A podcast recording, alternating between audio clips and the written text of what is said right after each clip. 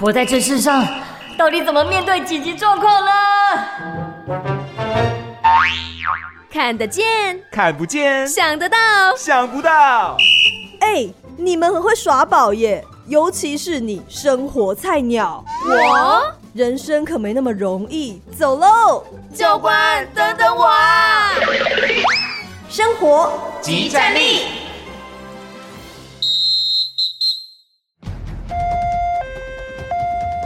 谁来帮帮我？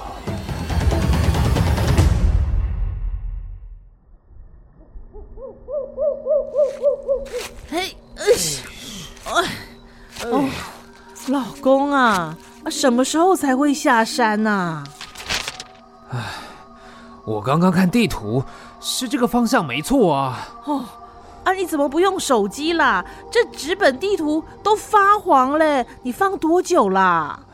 手机在用手电筒啊，呃怎么看地图？哎呦，相信我啦，这座山头啊，我都走过几百遍了呢。哎，你确定吗？要不要再确认一下？天都暗嘞。哎，快了啦，呃，就往前。呃糟糕！哎呦，怎么办了？啊啊，一九一九！哎呦，手机没电，我又没有手电筒，不知道怎么走，又没有办法救老公。哎呦，我应该怎么办啦？假如在山中碰到紧急危险状况，你会怎么做？生活即战力，紧急情况 follow me，我是生活菜鸟阿红。我是小咪，在山里面没电，没有手电筒，看不见路这件情况，光想就觉得很可怕。我在都市里面手机没电，我就会很恐慌至少的你有路灯啊， 对或家里面应该都会有灯。可是，在山里面暗咪摸，出现什么虫啊、蛇啊、熊啊都不知道、而且我觉得最可怕的是，你可能就这样迷路，然后别人都找不到你哎。你会怎么办？尖叫没用 哦，尖叫只会引来更多好伙伴出现我哦。觉得我首先我不会一个人上山，哦，这是肯定。如果我有同伴的话，就是跟同伴一起想一想到底该怎么办喽。感觉你应该会先做好一些准备，像我妈妈很喜欢爬山，但她是哦爬礁山，就是比较轻便的那一种。健走型那一类的对对对嘛，对对，然后像我也有一些朋友，他们是很喜欢爬那种百越哦哦对他们要去攻克高山的那一种，所以你就看他们装备差很多，像是你看到哪些的装备呢？像是要攻百越的那一种，我就看到他们会穿那种很厚的衣服，带很大的背包，但背包里面具体有什么我也不确定。他们是那种重装吗？对重装的，因为可能要过夜、要露营，哦然后有些帐篷之类的。那像妈妈那一种，你知道去健走的，就是遮阳帽很轻便， 哎、一定要的。然后说啊，穿长袖长裤才不会被蚊子叮啊。哦，透气的啊啊！你可以再带一个登山嗯杖，走路上比较方便。而且你知道刚刚说就是迷路了，我到底该怎么办？我就想到我很喜欢的那个动画片里面呢，它就是有一集演到说迷路了，他们可以沿途丢石头，或者是说做记号，还有那种利用放大镜聚焦阳光生火的情节，现实生活中，你应该不会期待放大镜 吧？感觉是要去做科研才会带放大 镜。感觉你如果手边有个赖达，应该比较方 便。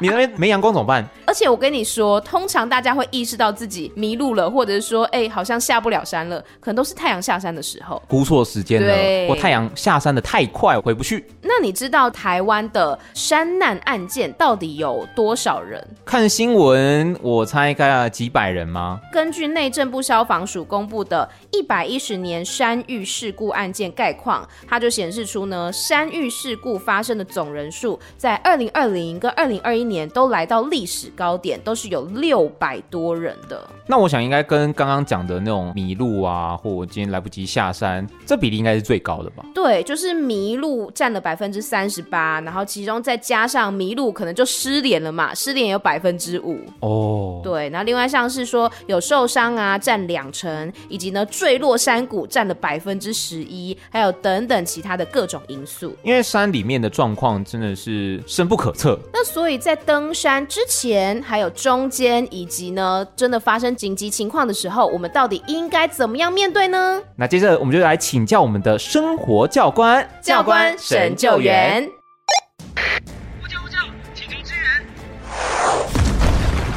教官神救援。欢迎收听《教官神救援》。今天我们要来跟大家聊的是登山安全，邀请到的是新北市消防新版山搜义消分队的刘坤耀小武教官。小武教官你好，呃，您好，各位听众，大家好。其实呢，很多的民众都喜欢在闲暇的时候去登山嘛。嗯哼那首先要来问一下我们教官，就是民众去登山的时候，他们应该要做好什么样准备，又有哪一些注意事项呢？我觉得民众要上山之前哦，应该先了解说他要去走的这条路线、嗯路况是怎么样。对，哦那我们就会建议所有的听众朋友先去下载手机的导航 APP，嗯里面就有路径，那你就可以跟着路径来走，嗯你就不会在山上迷路了。对，甚至于他迷路的时候，他只要按一个按键，就能够把它坐标回传给他的子女哦或给他朋友。那对于消防单位来讲的话，他的救援就能够很及时的到达。嗯哼，那如果在那种深山里面没有讯号的话，这样也是可以找得到坐标位置的吗？目前来讲，我们的所有的手机定位模式，它可以应用卫星的信号，就算你没有基地台，它一样可以定出坐标来。是，嘿，所以说你一定要学会下载离线地图，就算没有网络的，你的手机上面还可以看得到地图，也看得到你的坐标。那你只要有信号的时候，你把你的坐标传出来，我们就知道你的位置在哪里。嘿，一般来讲，我们新北的辖区啦，我们都有把握在四个小时之内到达现场。哦，蛮快的耶因。为你一旦报案的时候，我们会打电话给你的手机，然后透过手机的定位，我们可以更确认你的位置会是在什么地方。嗯嘿嗯，那像我们去登山的时候，有些人就会说啊，要穿长袖的，要穿深色的衣服。那有哪一些就是服饰上的建议可以来告诉大家呢？透气性比较好的、嗯保暖度高的这种衣服，冬天的时候你可能要羽绒衣。那么颜色，我会建议比较鲜艳的颜色。哦，为什么我们救难的颜色是橘黄色的呢？那就是因为橘黄色在野外的话，它是非常鲜明的，嗯也就是说我们很远就可以看得到这个颜色。嗯，有需要佩戴什么样子的配备吗？我们经常面临一个民众跟我们求援，嗯，是因为他没水喝。水没有带够。对，那我的上山之前有几个东西一定要带，雨衣必须要放在你的背包里面。是轻便雨衣那种吗啊轻便不要那个就是这样不要。现在有很多的那个风衣啊，或是雨衣都很薄很轻便。那我们北部哈、特别是东北角，冬天的时候，东北季风开始的时候，这种天气的变化是非常快，嗯，往往在一个小时之间由太阳变成下雨。哦，哦，所以说我们就要特别注意，前一天要出发，我们要先看气象，参考气象局之外，在现场你也要看一下。嗯，如果说当风吹过来的迎风面是乌云密布的话，是，赶快下山，哦，那很快就下雨了。嗯但是如果说迎风面是可以看到蓝天的话，就不用太紧张。哦嗯这个我们在山上久了，我们就对于整个天候，我们大概都可以做一个简单的一个判断。对，哦，再来一个头灯照明的，而且你比较不会害怕。嗯那因为你有头灯，你对外求援的时候，我们夜间三搜的时候，很容易看到哪个地方有灯光，那么就可以知道你的位置在哪里。是。嗯食物的部分呢？你没有食物的话，两三个礼拜还不至于会死掉。哎，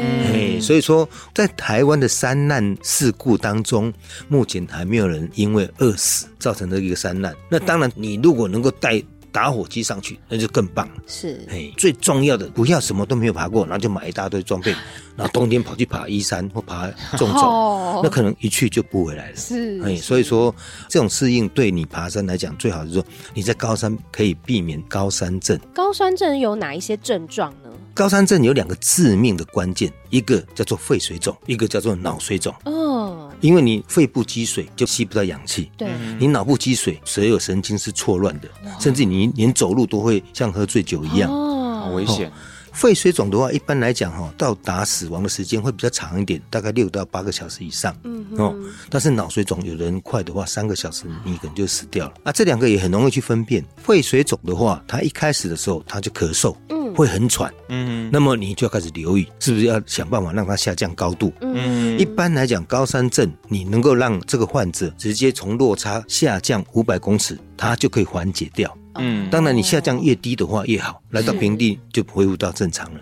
嗯肺水肿的话会喘会咳，严重的时候你可以从他的肺部可以听到他呼吸的时候就有一种像水声一样咕噜咕噜咕噜那种声音出来。嗯哦，然后脑水肿很简单，我们就会把它请出来，地上画一条直线，踩在那个直线上面，脚跟跟脚尖这样顶着往前走。对，如果走不出来，这百分之百是脑水肿了，要想办法尽快的下车。或是对外去求救。哦嗯，哦，不管怎样，是肺水肿或脑水肿，我们第一个要件要先帮他做保温、嗯哦，否则到最后不是死于高山症，很多我们看得到失是温死于失温。嗯，那如果说我们今天民众在登山的时候，真的不幸遇到山难，就像刚刚讲的迷路啊，我们要如何去应应像这样的情形呢？如果说你没办法走下来，第一件事情就找个比较避风、温度比较不会太低温的地方，大树的后面啊，或是大石头的后面度过第一个晚上，这是很重要的。嗯，如果你有带打火机之类的，嗯，你想办法把木头先收集起来，把房间清理干净，然后生一堆小火，你就不容易失温。对于这个火的管理，你自己要控制好嗯是，哦。生火有一个好处，就是我们第二天很容易看得到有烟嘛，很容易知道你的位置在什么地方。那至于我们讲在山上来讲哦，食物是很容易取得的，是，那食物都要有分两种嘛，一个荤的，一个素的。 荤的指的就是山上这些野味哦，但是我们是建议就是说，因为在山上、呃、很多的植物还是可以来让你止饥的，哦，啊，就是平常要去认识这些植物。像山棕，嗯哦啊，像那个昭和草，嗯啊，在山区里面还有一些溪谷，有些鱼虾，这些都是很容易取得的。那民众有些人他可能没有水了，他想要去溪谷那边喝水是可以的吗？台湾的地形是属于新生代的地形，也就是说它很陡峭。当这个溪谷水流要流到平地之前，到最后是一个很多的瀑布。你想要沿着这个溪谷下来的话，基本上很容易受困。嗯，再一个，溪谷里面通常早晚都会比一般的山地哦低温，是，所以下去很容易就造成失温。我们会建议民众一旦迷路的时候，尽量往上走，而不是往溪谷走。哦，你往上走，你的手机会很容易畅通，哦因为收信会好。嗯，但是你下溪谷，很快你就没有信号，我们更不容易找得到你。对，还有，你们仔细去观察，台湾所有的登山步道都在零线上面。嗯，你往上走到最后，你就可以看到登山步道在哪里，哦你就看得到有路了。那像是在新北市啊，比如说民众在求援的时候，大部分会在哪一些山跟你们求援？瑞芳的剑龙岭，然哦后，再来三峡的满叶园山区，但是他们求援最多的不是迷途，嗯，叫做晚归。有的时候他们上山都是下午然哦，啊后很多网红都拍了照片，然后大家也就跟着上去了， 拍到最后哇，天黑了，没有估好回程的时间，嗯然后打一九就说他迷路，有时候还是整团，整团都卡在那边整团都卡在山上。我们宁可早一点走，三点就扎营，然后就是休息，嗯哼，啊，然后第二天又是早早的走。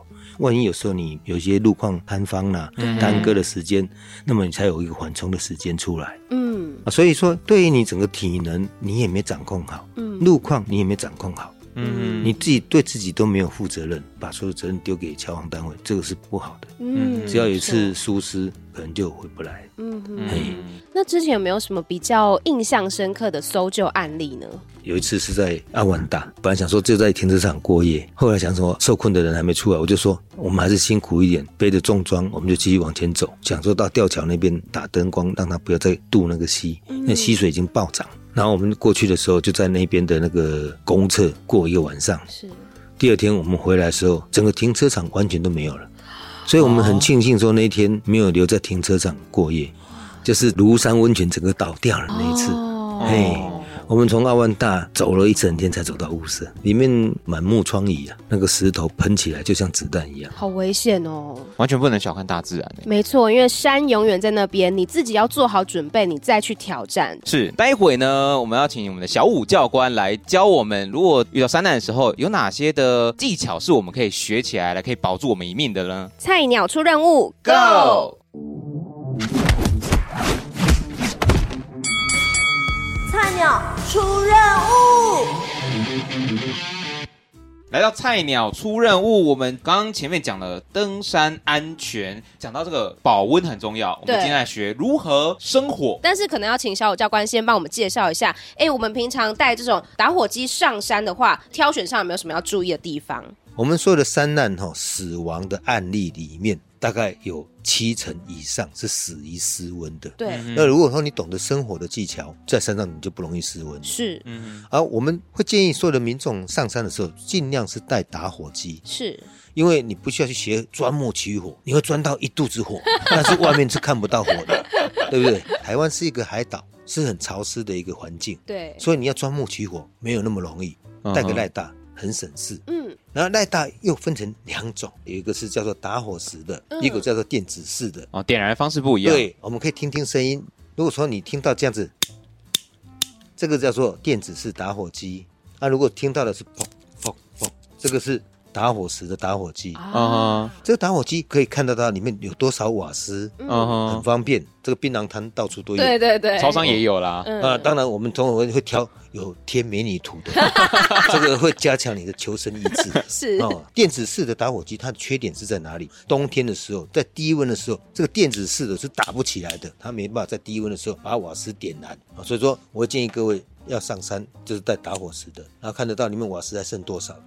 嗯哼，然后一般我们比较专业的或者长时间在山上的话，我们会建议就是带一个镁棒，它长得有点像钥匙的形嗯状，就是哦细细一根这样子。对，这个里面就是镁块，你把它画下去的时候，你看得到是火花而 已，对不对？嗯，它有点像这个是一个仙女棒可以的火花，但是这个东西不是你拿到手你就会的。这要练习嘛，好因为我看恐怖哦教官弄得很顺手这。会不会烫到手啊？初学者，呃，它这个点火的原理是这样子，我们摩擦把这个嘛镁块嗯轻轻的刮下来，有没有？哦，我刮三下嗯，哼是不是火就升起来？，对，对，哎、这是熟能生巧。教官，我想问一下，那带火柴可以吗？火柴有一个缺点就是它容易湿掉，嗯哎，所以说没有那么的方便。这个东西是你就算在下大雨，你一样可以画得出火花来。哦你丢到水里面去，拿起来，它马上都可以做。哦，它不容易受到环境影响。对，现在你们是不是要来体验一下呢？对，阿对红不对你先好了，我因为我有点害怕，你是很怕火，对不对？对我有点怕火，可是就觉得还蛮兴奋的啊！小吴教官徒手把那个火给压熄了。好，阿红现在要拿起这个美棒，等一下阿红你现在心情怎么样？哦，我觉得蛮有趣的。你先画出火花来给我们看一下。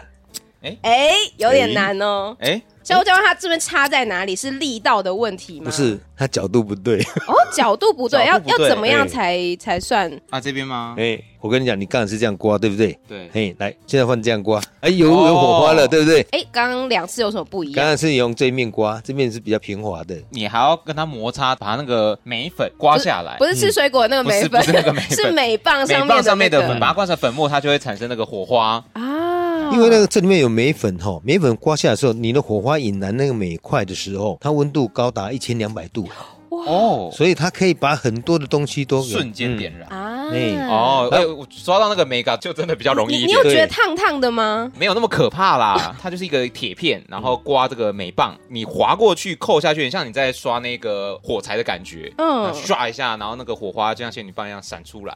现在你负责把这卫生纸点燃。好，哎，其实为什么它已经有火花，但是还是没有办法点燃？我刚刚是不是把这个顶着卫生纸，然后再刮？哎，对是因为集中在同一个点比对较好，集生中火，，嗯，没那么简单。 你这就比较不会失利了。就能把火给升起来。 快了快了，我觉得你快要把那个美棒整个消掉了、哎，还是没有火起熄来。了， 没有。辣茶。请问一下教官，那个美棒是会被削完的吗？呃，没有那么容易，没有那么容易。对，来，啊，这么困难哦！不会啊，我是不是刚画三下火就起来了？你是教官呢、阿红加油！ 这好像不是不加要不丢加我油们菜鸟的脸呐、 啊！我这真的菜 鸟啊！